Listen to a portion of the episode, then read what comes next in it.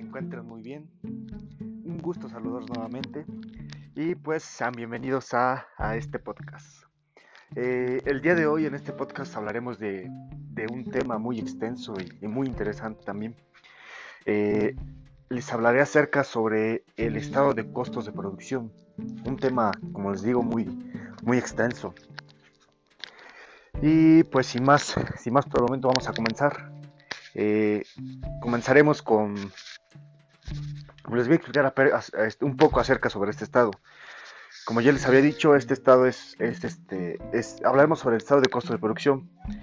Eh, este estado es muy utilizado realmente por las, por las, por las empresas o las manufactureras. Eh, en este, en este estado o en este podcast veremos cuál ha sido su principal costo durante la producción de artículos y por el cual ellos venden.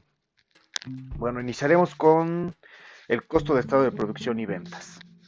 Los elementos de, este estado financiero son la materia prima directa, la mano de obra directa y los gastos indirectos de, fabricación o de producción. Bien, cuando agrupamos los tres elementos da como resultado el, estado de costo de producción.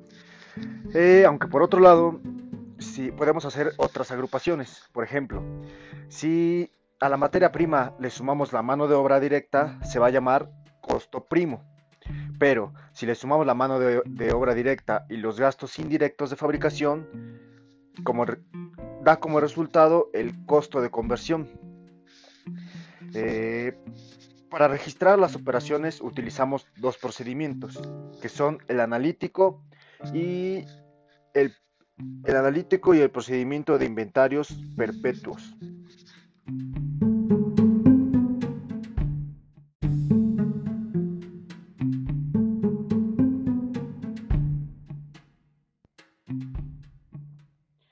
Bien, para utilizar el procedimiento analítico debemos usar el inventario, pero puntualizando que el inventario de la mercancía terminada se llama mercancía de artículos terminados.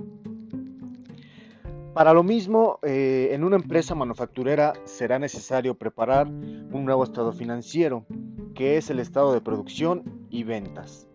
Eh, este estado es de suma importancia en estas empresas que se dedican a la producción de bienes y se refiere a un periodo de vida en la entidad y no a una fecha determinada como el balance.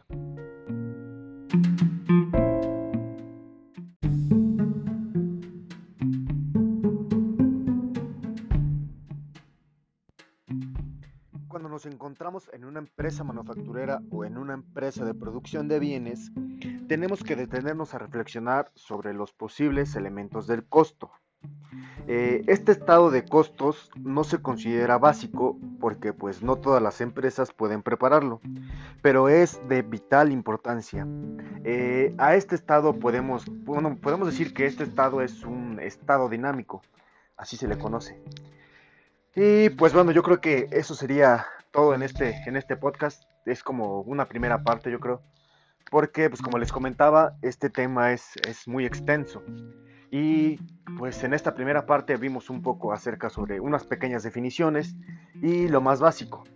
Eh, más adelante continuaremos explicando más del tema.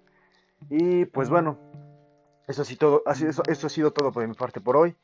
Espero que les haya gustado o, entretenido. Muchas gracias por, su atención y nos vemos en la próxima.